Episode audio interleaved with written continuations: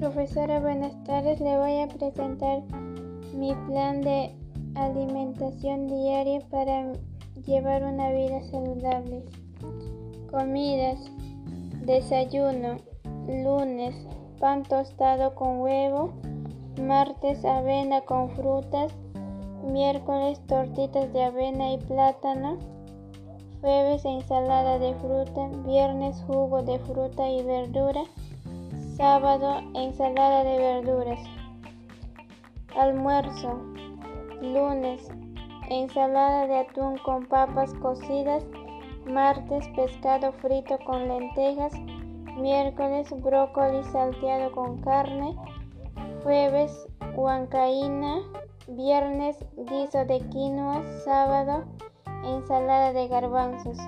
Cena.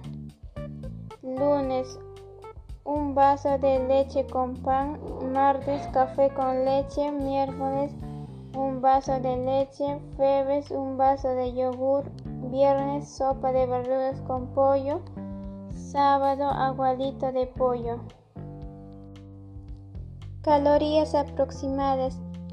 Lunes 350 calorías, martes 700 calorías, miércoles 553 de, calorías, jueves 400 de calorías, viernes 475 de calorías, sábado 469 de calorías. Gracias.